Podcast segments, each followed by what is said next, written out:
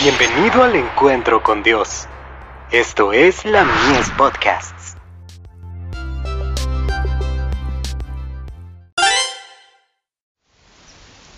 Cada día con Dios. Firmes en la salvación. Por lo demás, hermanos míos, fortaleceos en el Señor, y en el poder de su fuerza. Efesios 6, verso 10. Si ustedes están íntimamente relacionados con Jesucristo, la fuente de luz y sabiduría, pueden llegar a ser hombres y mujeres fuertes en el Señor. Estamos tan inclinados a conformarnos sin una evidencia especial de nuestra proximidad a Dios, que fracasamos donde debiéramos triunfar. Jesús ha hecho todas las provisiones necesarias para que no solamente creamos una verdad impopular, sino para que tengamos gozo en él. La verdad y la fe obran por el amor, y purifican el alma.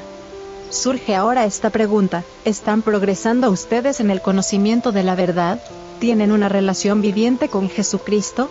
Abraham la tuvo, y conversó con los ángeles y les pudo pedir un favor.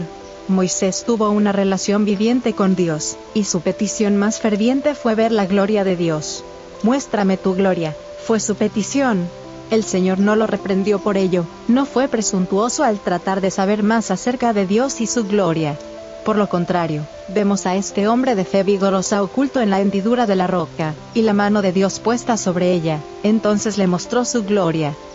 Nuestra fe y nuestra experiencia carecen del suficiente fervor.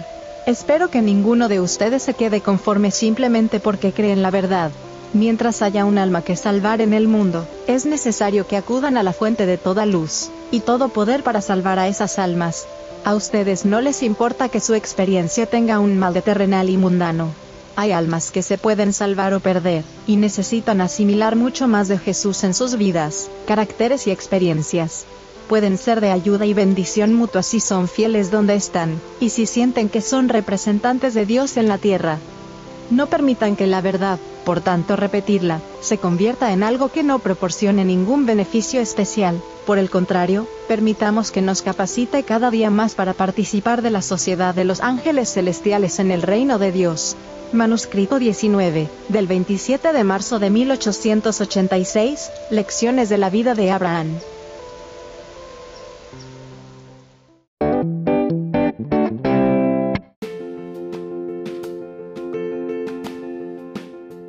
Visítanos en www.ministeriolamies.org para más contenido.